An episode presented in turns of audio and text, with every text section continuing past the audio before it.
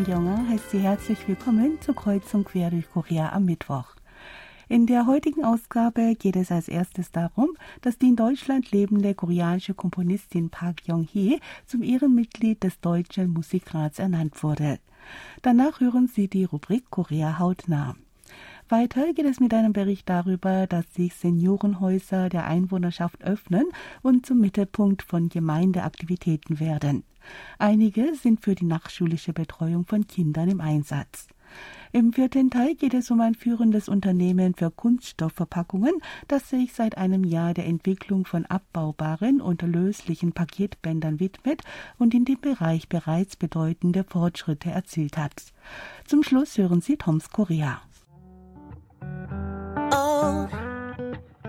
Yeah, yeah, yeah, Nach etwas Musik geht es gleich weiter. NCT Dream singt zur gleichen Zeit am gleichen Ort.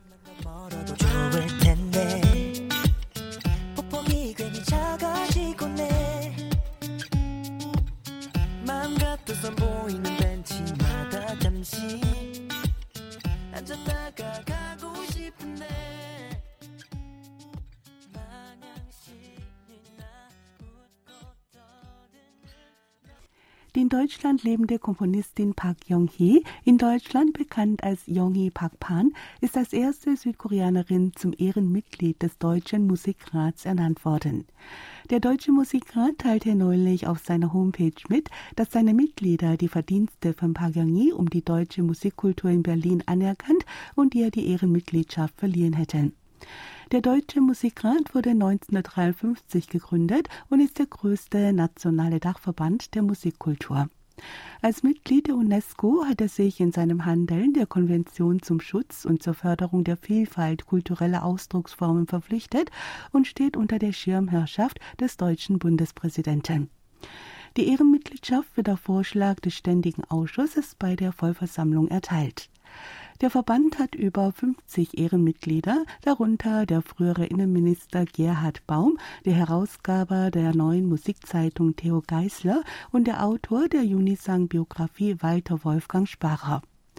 Die Urkunde für die Ehrenmitgliedschaft wurde Park Yong-hee am 3. Dezember in der Bremer Plantage 13 bei einem Konzert zu ihrem 77. Geburtstag von der Vizevorsitzenden des Deutschen Musikrats Ulrike Littke überreicht.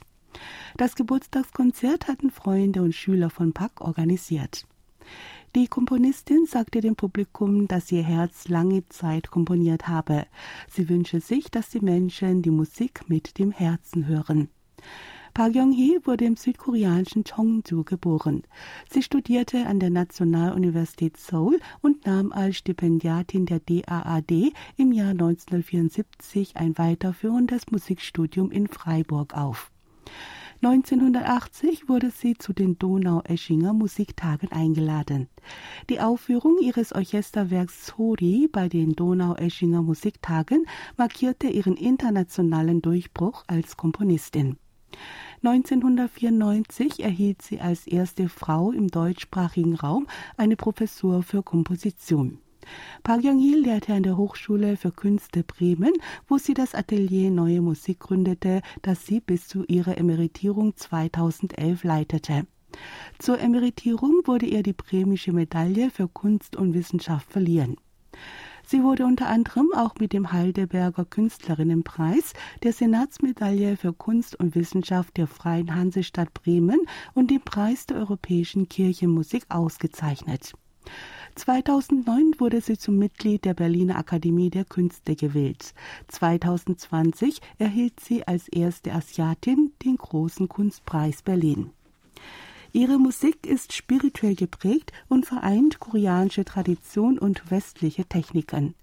In europäischen Musikkreisen wird Park Yong-hee als die zweite Junisang betrachtet. Seit 1980 werden ihre Werke von Ricordi und Co. Berlin verlegt.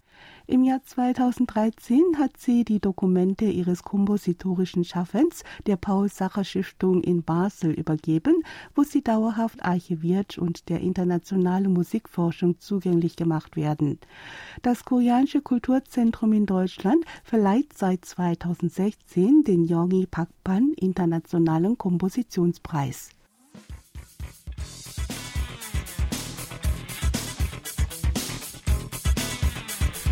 Zeit für Korea hautnah. Heute hören Sie Näheres über eine Kimsang-Veranstaltung des Thailands. Kimchi ist einer der bekanntesten Elemente der koreanischen Küche. Mit dem Beginn des Winters ist wieder die Zeit für Kimsang gekommen. In vielen koreanischen Familien ist man derzeit vollauf damit beschäftigt, den Kimchi-Vorrat für den Winter einzulegen. Doch beim Kimsang geht es um viel mehr als das Einlegen. Die ganze Familie und auch Nachbarn kommen zusammen, um gemeinsam Kimchi zuzubereiten. So bietet sich die Möglichkeit, einander zu helfen und eine bessere Beziehung zu den Nachbarn aufzubauen. Dieser kollektive Brauch wird in heutigen Zeiten gepflegt, um gemeinsam große Mengen Kimchi für bedürftige Mitmenschen herzustellen. In einer Fachschule für angehende Köche fand neulich eine solche Kimsang-Veranstaltung des Thailand statt. 이렇게 이렇게 있잖아요. 분발 넣듯이 쭉쭉쭉쭉 발라주면 돼요. 얘, 얘, 얘 무가 다 빠졌네. Schüler der Kochfachschule und eine Gruppe von Mitgliedern des Women Leaders Forum waren in Schürzen gekleidet und mit ihren Händen in Gummihandschuhen eifrig dabei, die gesalzenen Chinakohlköpfe mit der scharfen Mischung aus Knoblauch, Peperonipulver und Fischsoße zu füllen. Hören wir die Vorsitzende des Women Leaders Forum, Kim Jong-nan.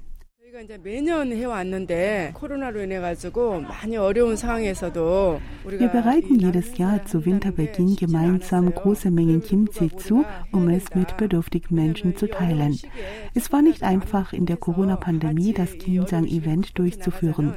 Aber gerade in dieser schwierigen Zeit hielten wir es für wichtig, das Teilen mit bedürftigen Mitmenschen zu praktizieren. Das Kimchi für dieses Jahr ist für ein Kinderheim in Yangpyeong gedacht. Es wäre uns eine Freude, wenn das Kimchi den Kindern schmecken würde und sie gut über den kalten Winter kommen. 아이들이 이 맛있는 김장을 먹고 또 한겨울 춥지 않게 따뜻하게 보낼 수 있으면 하는 그런 바람에서 보내기로 결정을 했습니다. Unternehmerinnen und Geschäftsfrauen hatten sich trotz ihres vollen Terminkalenders die Zeit genommen, an dem Kimjang-Event teilzunehmen. Sie selbst hatten bei der Zubereitung von großen Mengen Kimchi mit anderen Frauen und mit den Schülern wertvolle Stunden des Miteinanders und Teilens verbracht. Bei Kim Sang darf das Probieren natürlich nicht fehlen.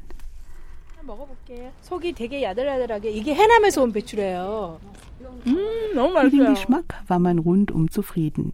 Der Chinakohl war knackig und die Füllung war gut gelungen. Das eingelegte Kimchi soll einem Kinderheim in Yangpyeong geschenkt werden. Die einzelnen Zutaten wurden daher sorgfältig ausgewählt hören wir Yun Jong-suk, die Vorsitzende der Kochfachschule Korean Food Tech. Diesmal haben wir gesalzenen Chinakohl aus Henan bestellt. Damit haben wir uns viel Arbeit mit dem Salzen erspart. Den gut gesalzenen Chinakohl hat uns eine Bekannte aus Henan zugeschickt. Die Füllung haben seit gestern die Studenten, das Lehrpersonal und Angestellte der Fachschule vorbereitet. 고요. 그다음에 속은 저희 학교 교직원들이 어제부터 같이 학생들과 교직원들이 같이 준비를 했었습니다. An der Vorbereitung des gesalzenen Chinakohls und an der Zubereitung der Füllung waren viele Menschen beteiligt. Durch die gemeinsame Arbeit konnten 200 Chinakohlköpfe Kimchi zubereitet werden. Den teilnehmenden Personen hat im Kollektiv auch die mühsame Arbeit großen Spaß gemacht und Freude bereitet. 김장이 쉬운 게 아니잖아요. 근데 이거를 어, 담아서 함께 나눈다는 어, 물론 어, 돈으로도 중요하지만 Kimsang macht viel Arbeit. Selbstverständlich ist es auch wichtig, Geld zu spenden. Ich finde es aber schön, dass man bei Kimsang gesellig beisammen ist und den zubereiteten Kimchi hinterher verschenkt. 함께 할 수 있어서 우리나라 김장 문화가 그래서 좋은 거거든요. 정도 나누지만 만들면서 대화를 하게 되잖아요. Die 인위적이지 않은 koreanische 대화. Kimsang-Kultur gefällt mir, weil viele Menschen gemeinsam Kimchi herstellen. Man kommt sich dabei näher und auf natürliche Weise ins Gespräch. 저희가 담아서 보낸 이 김치를 먹으면서 올 겨울을 조금 더 따뜻하고 Ich 또 hoffe, dass die 행복하게 Kinder, denen wir den Kimchi schenken werden, einen warmen und glücklichen Winter verbringen werden.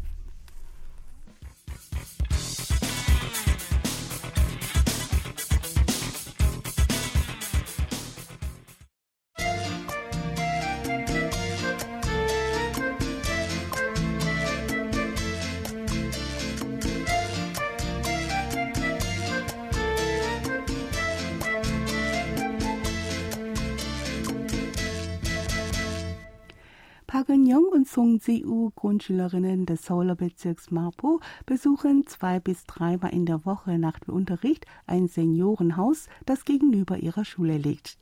Sie setzen sich in einen Raum an einen Tisch, an dem mehrere ältere Bewohner Zeitung lesen, und sie bestellen eine Tasse Kakao und machen Matheaufgaben.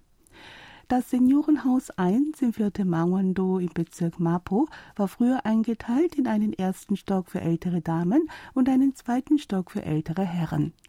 2016 wurde der gesamte zweite Stock für jedermann zugänglich gemacht. Dort können sich Bewohner zum Lesen zurückziehen oder kurz Zuflucht suchen, wenn es draußen zu warm oder zu kalt ist. Der koreanische Seniorenverband hatte vorgeschlagen, ein Seniorenhaus zu schaffen, in dem nicht nur alte Menschen, sondern Bewohner verschiedenen Alters zusammenkommen. Die alten Menschen waren damit einverstanden und stellten ein gesamtes Stockwerk des Seniorenhauses zur Verfügung. In dem Stockwerk ist ein sogenanntes grünes Büchercafé entstanden, das als kommunaler Treffpunkt dient. Lee Chang-hyun, der Vorsitzende des Seniorenhauses, sagte gegenüber der Zeitung Yongyang Shimun, der von den Senioren nutzbare Raum sei zwar kleiner geworden, es sei jedoch eine große Bereicherung für sie, die Kinder zu erleben und ihr Lachen zu hören. Die Senioren passten immer darauf auf, dass den Kindern nichts passiert. Immer mehr Seniorenhäuser, in denen sich alte Menschen zum Lesen, Plaudern und für anderweitige Beschäftigungen versammelten, öffnen die Türen für die Bewohnerschaft. Sie leisten damit einen wichtigen Beitrag für die Schaffung eines Mittelpunkts für Gemeindeaktivitäten, da es in den dicht bevölkerten Zaulervierteln wenige Räume gibt, die als Gemeinderäume genutzt werden können. Laut der Stadt Seoul gibt es in der Stadt insgesamt 3.484 Seniorenhäuser mit insgesamt 129.916 Mitgliedern über 65 Jahren. Rund 57 davon sind allen Anwohnern zugänglich. Im Bezirk Mapo wurde in 27 von 158 Seniorenhäusern ein grünes Büchercafé eingerichtet.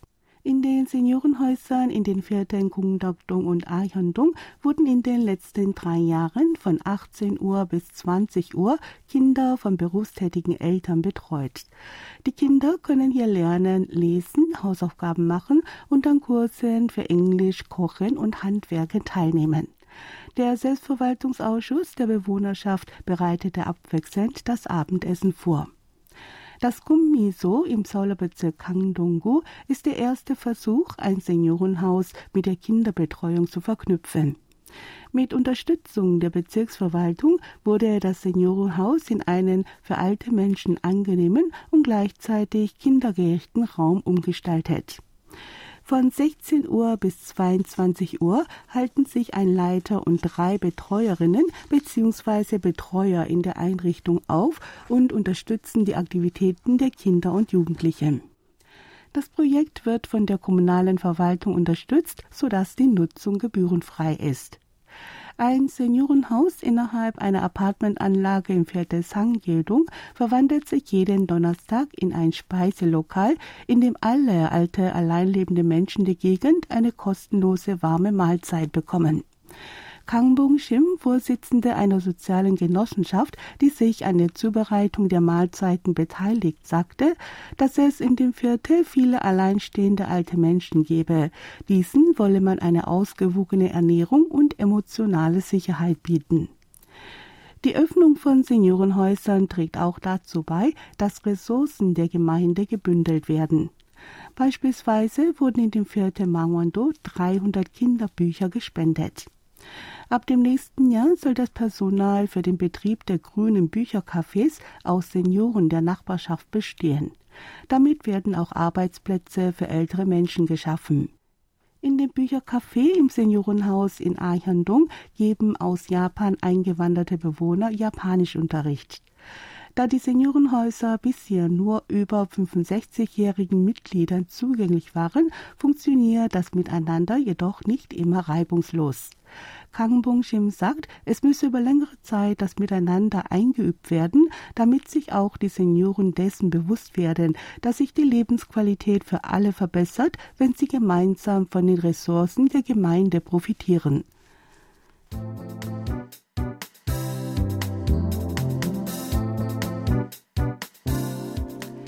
KWC, ein führender Hersteller für Verpackungen aus Kunststoff, ist in den Bereich für abbaubare und wasserlösliche Verpackungen eingestiegen. Der Chef des Unternehmens Shin Young-soo sagte in einem Interview mit der Zeitung Joseon Ilbo, nach 30 Jahren unternehmerischer Tätigkeit habe er erkannt, dass er in der Tat umweltschädlichen Müll produziert hatte. Da ESG-Management und nachhaltiger Konsum ein wichtiges Thema geworden seien, habe auch er beschlossen, abbaubare Verpackungen und Behälter herzustellen. Das Unternehmen KWC stellte seit 1990 Verpackungen aus Kunststoff her. In dem Bereich der Herstellung von Vinylhüllen für Komnamion und Etiketten für PET-Flaschen ist das Unternehmen Marktführer. Mit der Belieferung von führenden Lebensmittelunternehmen und dem Export ins Ausland verzeichnete das Unternehmen einen Jahresumsatz von ungefähr 70 Milliarden Won mit einem Geschäftsgewinn von 7 bis 10 Prozent. Im vergangenen Jahr stieß dann das Unternehmen auf dem Markt für umweltfreundliche und biologisch abbaubare Papierklebebänder vor. Nach einem Jahr intensiver Forschung unter Shins Leitung entwickelte KWC Klebeband und Besteck, das sich vollständig in Wasser auflöst und für die Herstellung von Papier wiederverwendet werden kann. Im vergangenen Jahr wurde eine neue Fabrik in Zonan errichtet. In dieser Fabrik werden derzeit von Lebensmittelherstellern oder Franchise-Gastronomiebetrieben in Auftrag gegebene Produktproben hergestellt. An einem Fließband der 2200 Quadratmeter großen Fabrik wird Papierklebeband mit Klebstoff versehen. Tagtäglich wird Klebeband im Handel, in der Industrie sowie in Privathaushalten beim Verpacken benutzt. Aufgrund des florierenden Onlinehandels ist die Nachfrage nach Klebebändern für Versandpakete noch größer geworden. Die herkömmlichen Paketbänder aus Plastik schaden aber der Umwelt. Eine Alternative sind Klebebänder aus Papier. Shin zufolge seien die meisten Produkte, die als nachhaltig und umweltfreundlich vermarktet würden, mit Harz oder Gummi beschichtet, sodass sie sich für die Wiederverwendung nicht eigneten. Die meisten herkömmlichen Papierbänder sind mit Polyethylen versehen, damit beim Einwickeln die Bänder nicht aneinander kleben. Sinn zufolge landeten die meisten Papierklebebänder deshalb im Müll. Das Klebeband von KWC besteht seiner Erklärung nach hingegen zu 100 Prozent aus Papier. Auch der Klebstoff ist wasserlöslich und kann über ein vereinfachtes Verfahren wieder zu Papier werden. Ein Hindernis bei der Verbreitung von umweltfreundlichem Papierklebeband ist der Preis denn die neue umweltschonende Variante kostet doppelt so viel wie das Plastikklebeband. Viele Lebensmittelhersteller scheuten daher aus Kostengründen noch davor zurück, sein Papierklebeband zu bestellen. Sinn zufolge verzeichnet der Klebebandmarkt in Korea ein Volumen von 500 Milliarden Won. Die meisten Versandunternehmen nutzten aber billiges Vinyl aus China, das hinterher weggeworfen werde. Er hoffe, dass ein Teil davon durch Papierklebebänder ersetzt werde und die Umweltbelastungen zumindest etwas verringert werden.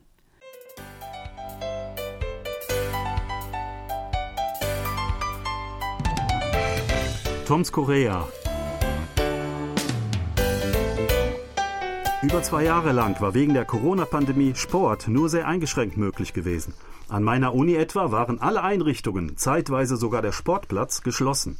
Seit diesem Sommer sind sie wieder zur Benutzung freigegeben, selbstverständlich mit Maskenpflicht.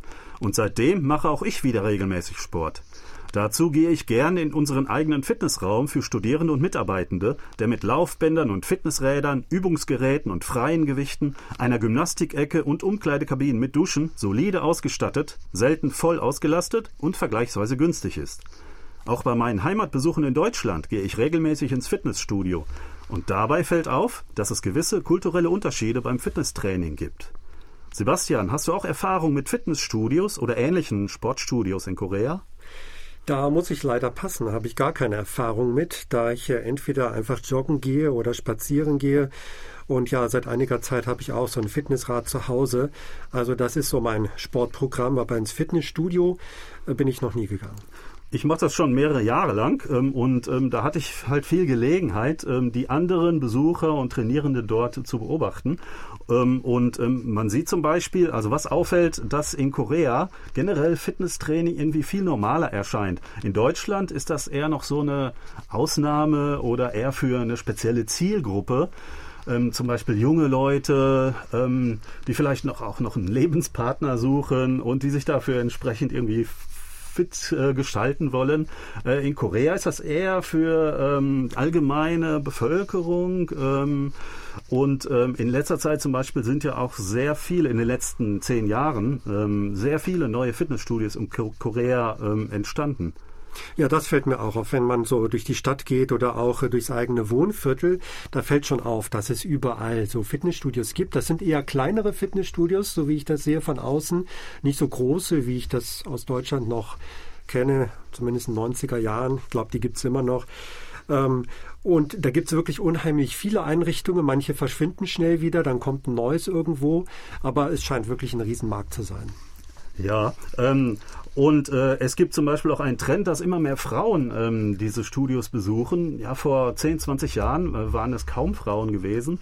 Und ein anderer Trend ist, dass immer mehr Leute in den 30er, 40er Jahren äh, diese Studios besuchen. Und dann haben sie ganz sicherlich andere Zwecke, die sie damit verfolgen, als, sage ich mal, junge Leute in ihren Teenager vielleicht oder Twents. Ähm, diese ähm, älteren Leute, die gehören ja fast auch zu meiner Generation noch. Ähm, und ich gehe jetzt auch nicht unbedingt dahin, damit ich jetzt später äh, irgendwie äh, als Fotomodel arbeiten könnte, sondern wirklich aus gesundheitlichen Gründen, ähm, um äh, meine Fitness natürlich zu steigern, aber auch äh, um ja gewisse Defizite, die mein Körper nun einmal hat, vielleicht dort auch abzubauen. Ähm, und äh, ich glaube, das ist bei den ähm, älteren Besuchern äh, auch das vordergründige Ziel. Und von daher ähm, gehen sie mit einer anderen Einstellung ins Fitnessstudio, als ja junge Leute das in Deutschland tun. Ja, das kann ich mir vorstellen und man baut das auch in den Alltag ein. So wie ich das beobachte, kann man auch mal in der Mittagspause eben ins Fitnessstudio gehen oder vor der Arbeit oder nach der Arbeit, weil das einfach schnell erreichbar ist und kein großer Aufwand ist. Und da eine Stunde trainieren, ähm, ja, das ist, glaube ich, auch eine Besonderheit. Das ist mir auch aufgefallen. Also viele Leute ähm, gehen in dieses Studio, ohne sich großartig dann auch umzuziehen, trainieren, ohne sich großartig warm zu machen und ähm, gehen dann auch wieder, ohne sich großartig äh, äh, zu erfrischen, also zu duschen zum Beispiel, fast in ihrer äh, Alltagskleidung, also jetzt nicht mit Jeans und, und äh, Hemd und äh, Krawatte, sondern ähm, viele haben ja sowieso Trainingshosen, irgendwelche sportliche Kleidung an. Und dann gehen sie ähm, äh, dort direkt hin zum Trainieren. Ähm, die Schuhe werden dann meistens ausgezogen und oft, also bei uns zum Beispiel steht da eine große Kiste mit Badeschlappen und dann ziehen sie einfach Badeschlappen an. Ähm, das habe ich in Deutschland noch nie gesehen. Ähm, viele, äh, die in Deutschland trainieren, die haben wirklich ja, ausgesuchte Designerklamotten äh, für ihr Training ähm, und natürlich auch entsprechende Schuhe. Ähm, sowas ähm, sieht man in Korea eher selten. Also bei anderen Sportveranstaltungen, äh, zum Beispiel das, das, das ähm, bekannte Bergwandern, was ja viele machen, da ähm, gehen viele hin und sind semi-professionell ausgerüstet äh, mit Kleidung und, und äh, Stock und Rucksack und so weiter und Hut. Ähm, aber beim Fitnesstraining ist es eher so, dass viele ähm, erkennbar keine Kleidung extra sich dafür angeschafft haben in Korea. Genau, es geht also wirklich um die Fitness und äh, dass man eben mal Sport macht zwischendurch, weniger darum, irgendwie gut auszusehen oder andere zu beeindrucken. Ähm, was, glaube ich, auch wichtig ist, ist dieses äh, PT oder 1 zu 1 Trainer. Das höre ich öfter mal, dass jemand das in meinem Umfeld macht. Das nehmen vor allem diejenigen in Anspruch, die ganz schnell fit werden wollen oder Gewicht verlieren wollen. Und das ist wohl auch sehr effektiv, allerdings auch ein bisschen kostspielig. Ja, ähm, das ist oft ähm, im Programm drin. Ähm, die äh, Monatsgebühren sind oftmals von vornherein schon ein bisschen kostspielig und äh, da kann man dann so einen Trainer, die laufen da halt ähm, ja ähm, herum äh, mehrere davon. Und, äh, wenn einer frei ist, kann man äh, davon einen ansprechen. Ähm, oftmals ist das aber auch ein eigenes Programm, das man dann buchen muss. Also bei großen äh, oder bei bekannten Fitnessstudios, bei den Ketten zum Beispiel, da ist das gar nicht mal so günstig. Also bis zu 100.000 Won pro Monat, teilweise auch noch teurer. Ähm, es gibt aber auch ja ähm, Tagessätze. Ähm, man kann mal hingehen, um mal zu gucken, äh, wie es ist. Ähm, viele von ihnen bieten auch ähm, ähm, englischen Service an. Also viele Trainer können zumindest rudimentär Englisch. Äh, und äh, von daher ist es natürlich auch für unser eins äh, als Ausländer in Korea äh, einladend, äh, wenn man äh, dahin geht. Ähm, interessant ist vielleicht, äh, dass es einige Fitnessstudios oder sogar Ketten mit äh, deutschen Namen gibt. Also eine Kette heißt Beneider Fitness.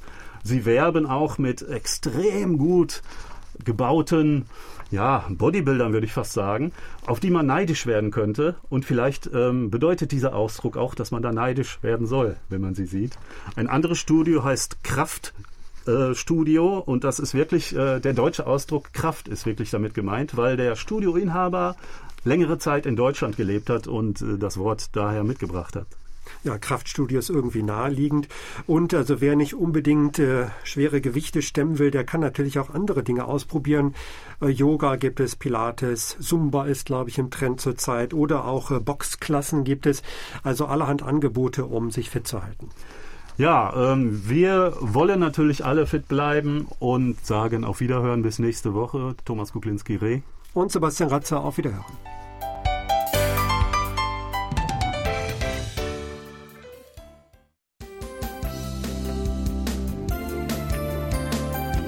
Das war's wieder in Kreuz und Quer durch Korea. Ich danke fürs Zuhören und sage Tschüss, bis zum nächsten Mal.